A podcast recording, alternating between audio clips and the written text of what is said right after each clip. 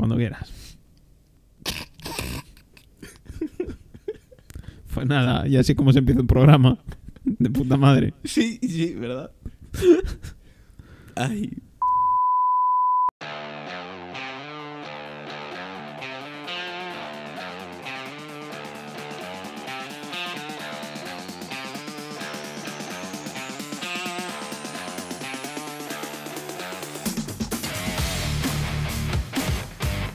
Muy buenas y bienvenidos una semana más a Hoy me he levantado. Esta semana queríamos empezar hablando de una noticia que va a dejar un poquito tensos a toda esa gente que compramos por AliExpress. Y es que un barco ha dejado el canal de Suez totalmente taponado. Y según los expertos dicen, durante unas cuantas semanitas de aquí al futuro, porque es posible que haya que vaciar el barco para poder moverlo, ya que visto lo visto, se ha quedado totalmente encallado y eso dicen que es complicado, pero vamos, es un eufemismo para decir que no hay Dios que mueva eso. Porque el bicho, ojo al dato, pesa 220.000 toneladas y mide 400 metros de eslora. Así que poquita broma. Esto también ha provocado un incremento de casi un 6% en el precio del barril de Brent. Claro, teniendo en cuenta que ha dejado mm, más de 150 barcos totalmente parados entre los que iban y los que venían, pues no me extraña que sean los culpables de que te suba un poquito el precio de la gasolina durante los próximos días. También es la excusa perfecta para la gente que tiene el coche en el taller. Así que si os llama el tío del taller diciendo, oye, es que mira, me falta una pieza y que no me va a llegar todavía, es por culpa del barco porque también de esos 150 no solo llevaban petróleo, también llevaban bienes de consumo y piezas de automóviles. Pero bueno, tampoco vamos a alargarnos mucho más, que ya bastante lío tienen montados con el barquito por allí.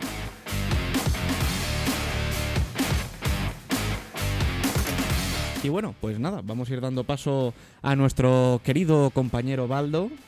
Guapísimo. Pero guapísimo lo del barco. O sea, el capitán, yo creo que dijo: Voy a entrar tocando rodilla. Y se le acabó yendo las manos. Hombre, desde luego, si ves las imágenes estas que han sacado desde arriba, agüita. Hombre, también te digo, el canal de Suez. Hasta ahora la verdad que no había tenido interés en ver fotos aéreas de él mismo. Pero me ha decepcionado, la verdad me lo esperaba un poquito más gordo. Eh, sí, yo esperaba que fuese un poquito, porque el barco, dicho sea, los 400 metros que hemos dicho, el barco está como en diagonal, ¿vale? O sea, el canal tiene menos de 400 metros de ancho. Ahí pues nada, los egipcios les ha dado por jugar al hundir la flota un, un rato. Sí, algo decían de que era por culpa de una tormenta de arena, de unos vientos muy fuertes, que no sé si es que se les ha escapado el cierzo de Zaragoza y se ha bajado para allá, no lo entiendo.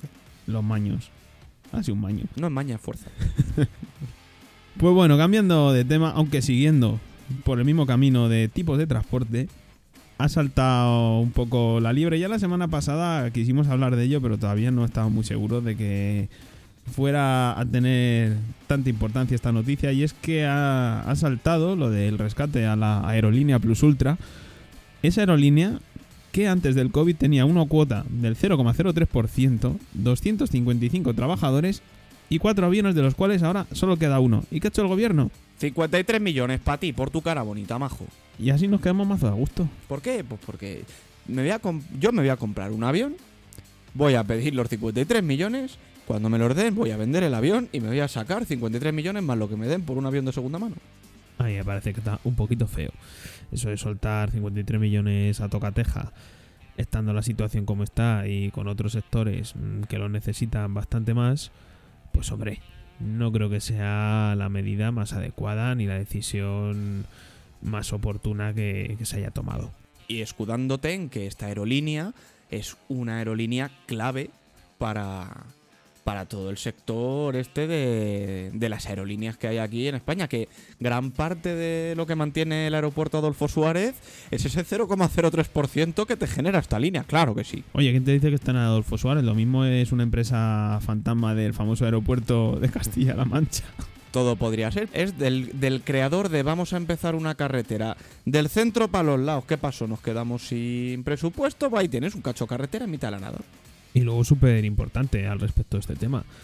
Ha opinado un- una gran personalidad y una gran mente en, esta materia como es Luis Figo, el antiguo jugador del Madrid y del Barça. Claro, muy relevante su opinión aquí. O por lo menos eso es para la prensa, que yo sigo flipando con que en vez de ir a la noticia y decirte mm, la están cagando o no, no, es que, lo ha comentado Figo. Ojo, y además te lo ponen así, pa, eh, por todo lo alto. Luego también se han, se han pronunciado, pues PP, Vox y todos diciendo que, vamos a ver, que nos den una explicación aquí de por qué a una empresa así, que vale, tienes 250 trabajadores, no vamos a decir que no. No 350 como afirmó la ministra, que dijo que tenía 350, mentira. Me da igual 53 millones. Efectivamente. Y encima con un solo avión, Teo. ¡Oh, un avión! ¿Qué aerolínea es esa? ¡Un avión! Decía que mm, se resguardaban en que ellos hacían unas rutas aéreas mm, de mucha relevancia y que por eso necesitaban ser rescatados. Pero es que son las mismas rutas de relevancia que hacen Iberia y compañías del calibre de Iberia. Vamos a ver, ¿qué, qué vas a competir con tu avión contra Iberia? Vamos, no me jodas. Brutal. Y siguiendo esta línea de viajes y turismo, a esto ha tenido que responder Pedro Sánchez, al tema de, de los turistas que están llegando y que se prevén que llegarán en masa en, Semana Santa. Y es que Aitor Esteban del PNV le ha dicho que qué era eso de que eh, pudieran venir extranjeros a cualquier punto de España, pero sin embargo eh, la gente de aquí de España no pueda salir de sus municipios. Y aquí Pedro Sánchez ha respondido un poco raro. Al principio decía que sí, luego que no, y luego mm, yo creo que se ha cagado un poquito encima. A mí no me parece razonable, como no le parece razonable a ninguna autoridad competente. ¿En qué sentido lo quiero decir? En el sentido de que nosotros lo que estamos trasladando es a todos los ciudadanos de España que se queden en sus casas. Y a lo cual, después de que le dijera mm, desde el PNV que sí, que muy bien, pero que siguen llegando franceses y alemanes de fiesta, Estos vienen, vienen en la aerolínea Plus Ultra. caro. La han Para- rescatado para poder mandarles a buscar a los turistas que van a venir aquí. Otra explicación no la veo. España ha seguido las recomendaciones de la Comisión Europea. Las recomendaciones han sido, por ejemplo, mantener abiertas las fronteras para viajes intracomunitarios, evitando los viajes no esenciales. Exigimos PCR 72 horas antes, usted lo sabe también, señor Esteban, y lo que estamos haciendo también es que aquellos franceses, alemanes que vengan a España eh, tengan las mismas restricciones que el resto de compatriotas.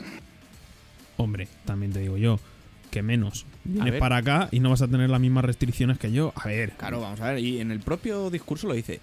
Se mantienen abiertas las fronteras para todos aquellos desplazamientos esenciales. No para irte de vacaciones, porque tú no puedes, porque el bar de tu casa, el que está, el que está debajo de tu casa está cerrado, pues me cojo el avión y me voy al bar de debajo de la casa de mi primo que vive en España porque ahí está abierto. Hombre, hombre, qué mal pensado eres. Esa gente, aunque no sea esencial, no vienen al turismo de borrachera. No vienen porque aquí seamos laxos con las medidas. Esa gente viene a culturizarse. Esa gente viene a Madrid para ver, yo qué sé, el, el Museo del Prado, el Reina Sofía, la Casa Museo de Sorolla. Hombre, ellos vienen a la cultura. Ellos no vienen a emborracharse. Ellos no vienen a pillarse aquí la taja de su vida, por Dios. todo el mundo tenemos ganas de salir. ¿Vale? Llevamos un año sin poder salir. Yo también echo de menos irme a una discoteca, tajarme una noche y al día siguiente ser un piojo. Las cosas como son. Es así. Pero tronco, vamos a ver. Que si te lo han cerrado en tu país será por algo. Que no, que yo te digo que esa gente viene a culturizarse. Hombre, ya. Grandes museos hay en Madrid, el Museo del Jamón. Esa gente le interesa mucho el Museo del Jamón. Además, que si Ayuso ha dicho que tiene que estar todo abierto, que la mujer pues, tendrá razón, tendrá razón. Que España no es mm, solo sol, playa y toros. Que también están los chiringuitos, hombre. Ahí te diré lo que ha dicho el alcalde de Málaga.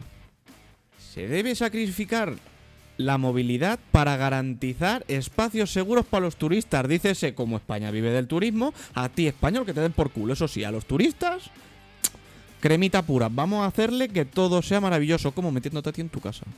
Pues hombre, esto me recuerda a- un poco a, a los anuncios del turismo de, de los años 60, que daban las indicaciones de cómo tratar al turista. No entorpezca con trámites y pegas al turismo más interesante. O habría esto guapísimo hacer algo rollo que promoviera el gobierno, como la película esta de Holiday, de Cameron Díaz, que era lo de que se intercambiaban la casa ella Ah, y, sí. y otra chica. En plan de, vamos a promoverlo. Tú te metes un francés en casa y él te deja su casa. ¿Para qué? Para que puedas salir de fiesta. Si total tú. Da igual, si te vas allí va a estar cerrado. De verdad, es que es para aplaudirle en la cara a este hombre. Yo de todas formas, vamos a ver, que me parece muy bien que digas, vale, sí, vivimos del turismo, hay que tener las cosas abiertas, hay que tal... Mm, pero joder, un poquito de control, coño, no puedes tener, vale, la frontera abierta, sí, joder, pero no puedes dejar que entre aquí todo el mundo. Que es que se ve que van de fiesta. Joder, que no llevan ni maleta. Que solo llevan el casco este con, los, con el hueco para poner los dos vasos y la pajita a la boca, no me jodas. Bueno, y espérate que todavía no hemos empezado la temporada alta. Porque yo no cambio el armario hasta que el primer inglés no se pone a hacer balconing. O sea, todavía estamos en la temporada pre-calor. Sí, es, una, es un buen medidor. Hombre, es que teniendo como precedente esta Semana Santa, yo en junio ya no me lo quiero imaginar.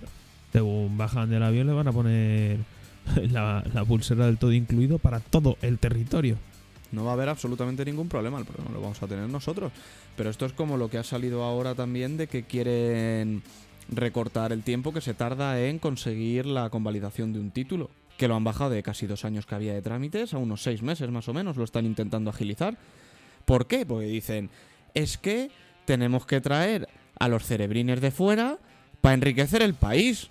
Vamos a ver, no tendrás que cultivar lo que tienes aquí y evitar la fuga de cerebros a otro país pagándole algo decente a la gente. A ver, yo te digo sobre esta noticia. eh, conozco gente que ha estudiado en otros países por las preferencias que haya tenido. bueno, eso y, es, ahí no me y es un lío el convalidar un título, en plan de yo me he ido a estudiar fuera, porque me han dado una beca en una universidad mm, potente, pues yo que sé, Oxford o Sí, donde sea, o si te vas a América, pues la que sea, Stanford, tal. Ahí tenemos a la princesa nuestra, que está estudiando fuera.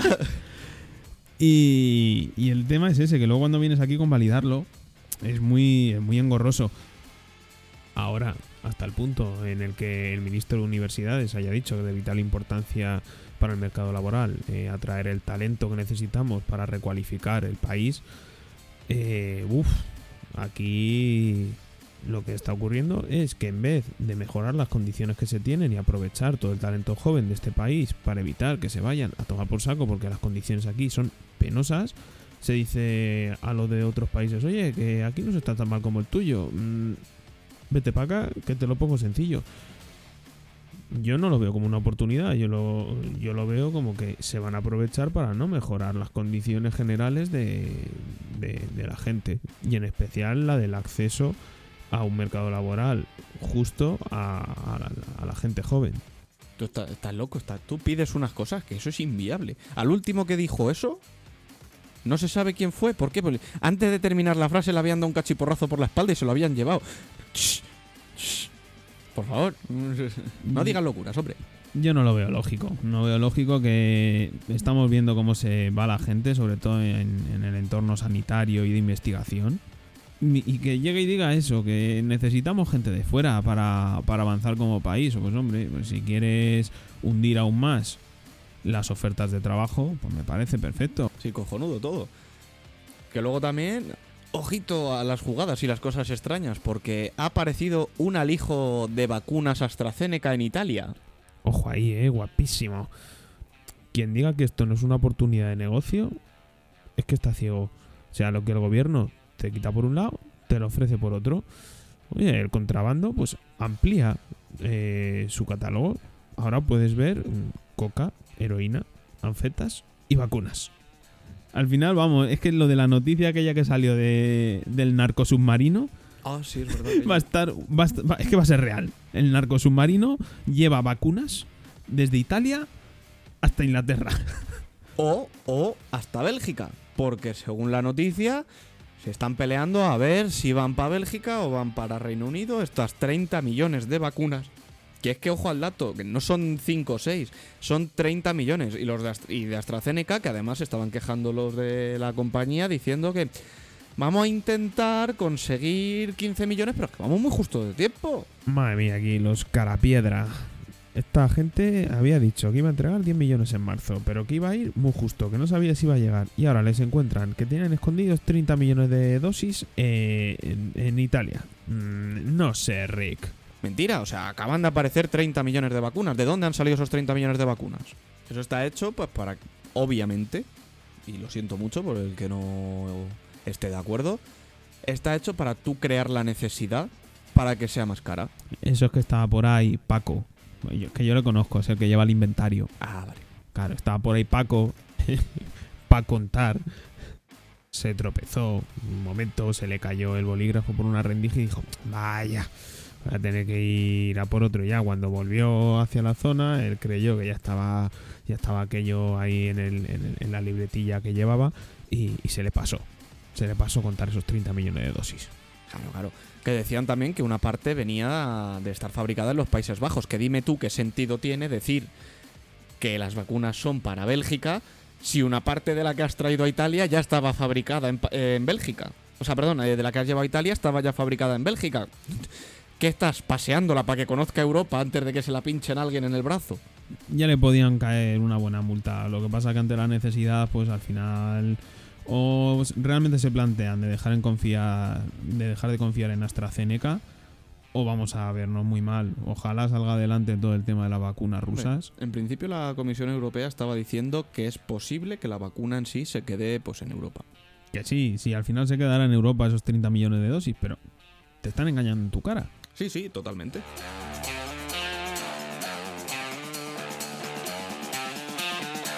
Bien, para ir ya terminando, como no, un poquito de turra política. Vamos a hacer un resumen rápido. Lo primero de esta semana es que Pablo Iglesias ya deja el Congreso, pero no sin antes anunciar eh, que interpondrá una denuncia ante la Fiscalía Anticorrupción contra Teodoro García Egea por cohecho por comprar diputados en Murcia.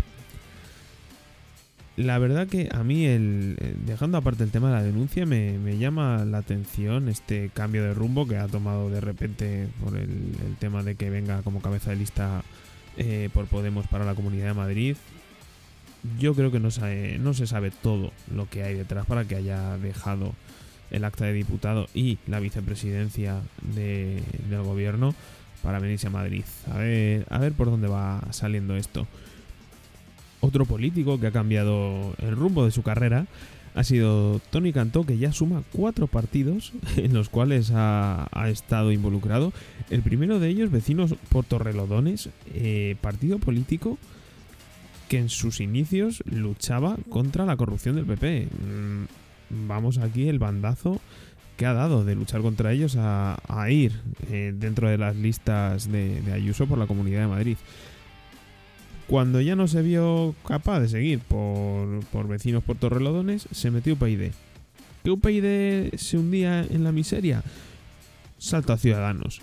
¿Que Ciudadanos también se hunde? Pues salta a otro. Yo no descarto que de aquí a seis meses acabe finalmente en Vox y ya tenga una manita.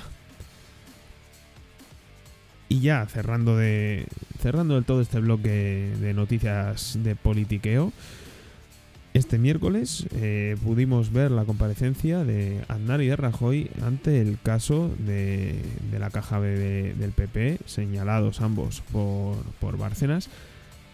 Como no, dos angélicos. Ellos no saben nada, ellos no han tocado nada, ellos no tienen ni idea de nada de la caja B del PP.